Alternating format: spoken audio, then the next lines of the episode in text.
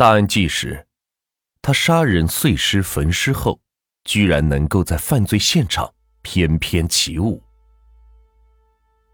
长春历史上有过王伟这样的系列杀人狂魔，但其实，在王伟作案的同时，长春同样有一位杀人狂魔和他的手段仿佛，只不过不被人所熟知罢了。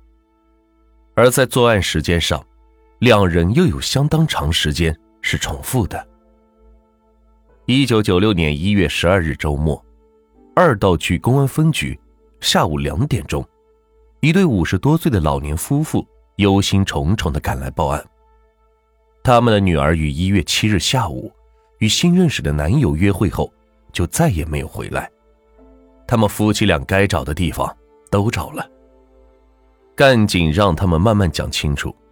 原来，报警的老太太名叫叶桂琴，她向干警们仔细的叙述了女儿失踪的前后经过。老人的女儿当年二十八岁。名叫杨东林，她离过婚，为了方便照顾女儿，老夫妻便同他住在一起。一九九六年一月七日下午两点多，女儿杨东林与新认识的男朋友徐格约会，当日晚上是没有回家。老太太以前听女儿说过，这个男友是在舞厅认识的，离过婚，家里有一个女儿五岁，人挺本分的。现在在六路小公共汽车上帮人卖票。约会这天，老太太暗中到公交车附近见了这名未来的姑爷，亲眼见女儿随他走了。一月七日晚，老夫妻俩盼着女儿第二天归来，可一月八日晚仍是不见女儿踪影。这一下，老两口是慌神了。女儿以前从未有过夜不归宿的时候。老两口是不敢怠慢，第二天赶紧找亲属帮忙打听，找到了住在宽城区派出所片区内的徐格家。敲开徐格的家门，只见屋内只有徐格一个人在家。当问到杨东林的去向时，这位未来的女婿一口咬定他当晚就与杨东林分手了。不过细心的老太太闻到徐哥家里有一股浓浓的香水味儿。这让他感觉到很奇怪，这个大男人还会喷香水。老太太还讲了一个值得深思的情况：杨东林有 BP 机，杨家也有 BP 机。杨东林有事不回家，也该打个招呼告诉父母，以免父母挂念。但杨东林从失踪至今五天了，一个传呼也没有打过。这时，老太太的心里升起了一丝不祥的预感。民警们了解情况后，立即分析案情，分头行动。一方面向我市各公安分局治安科刑警队打电话询问有没有发现无名女士；另一方面，从速派人传唤嫌犯徐格。一九九六年一月十二日下午两点四十五分，两名侦查员驾车载着杨东林的父母直奔斯大林街，在友谊店商店门口。杨父杨母隐蔽在人流中，两名侦查员在一旁等公交车。时间是一分一秒的流逝，六路小公共汽车也是一辆又一辆的驶过去。下午三点十五分整，目标即 A 三七五八六号六号小公共汽车来到了友谊商店门前。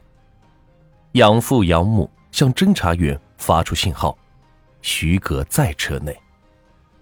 两名侦查员是挥手截住了小公共汽车，车内的乘客较多，卖票人站在脚踏板上卖票，两个侦查员是一前一后的夹住卖票人。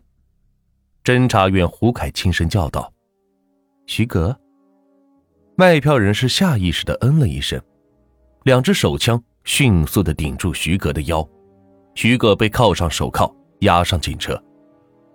在刑警队办公室内。警方开始对徐哥的第一次审讯。徐哥，男，二十八岁，长春市水泵厂工人，住在杨家崴子派出所片区内。在询问到家庭关系时，该人称与前妻生有女儿，已经五岁，与现在的妻子祖某于九五年八月一日结婚。侦查员单刀直入：“最近有没有和别的女人谈恋爱？”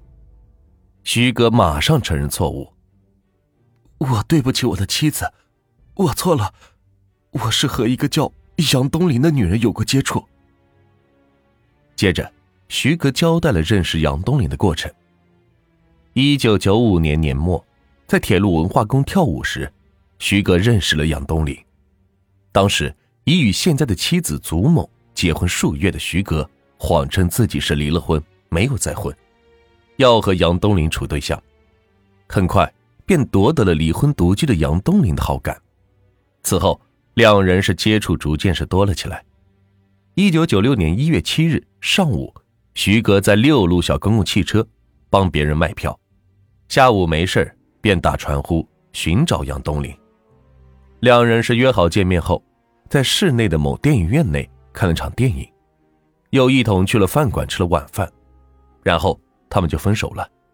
最重要的是，徐哥说，当晚其妻子祖某在家，可以作证。徐哥交代的是真是假？果真如他所述，还是别有隐情。为此，祖某被传唤到二道区公安分局，但他说记不清一月七日是否在家了。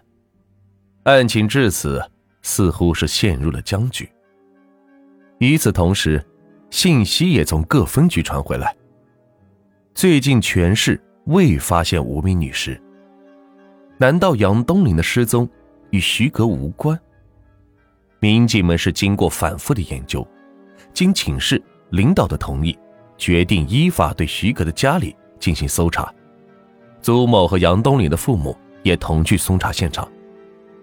六名侦查人员仔仔细细的把徐格的家里是搜了个遍，最终发现两个物件是非常的可疑：一把匕首上戴着一根三十厘米长的头发，一条女士断背长裤。平整的藏在床下，剪着齐耳短发的祖某显然不可能有三十厘米长的长发，而据杨东林的父母证实，杨东林留的是披肩长发，头发有三十厘米长。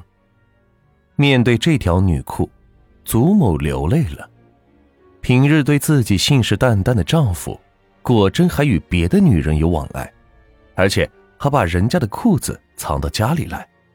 丈夫背着自己都不知道干了些什么。祖某的变化没有逃过侦查员的眼睛。这条女裤是谁的？祖某毫不迟疑的回答：“是我的。”那你穿上试试。谎言立即是被戳穿了。腰围足有八十厘米的祖某根本穿不上这条腰围约七十厘米的裤子，更何况是自己的裤子。又为何要藏到床下呢？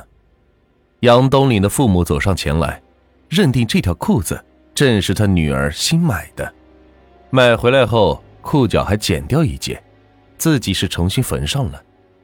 这样一来，特征是对上了，这条女裤很可能就是失踪的杨东林的。当天晚上的七点钟，侦查员又马不停蹄的用警车载着祖母。直奔他的娘家。根据祖母哥嫂的回忆，一月七日当晚，祖某是在娘家住的。侦查员回到分局，重新审问徐哥。徐哥，不要讲别的了，讲一下一月七日在你家发生的事情。徐哥知道自己犯下了死罪，但还是负隅顽抗，继续编造谎言。他交代说。他找杨东林只想寻找刺激，他想和杨东林发生关系，但没有得手。没想到杨东林自觉无脸，见人便跑出去寻死，而他未加阻拦。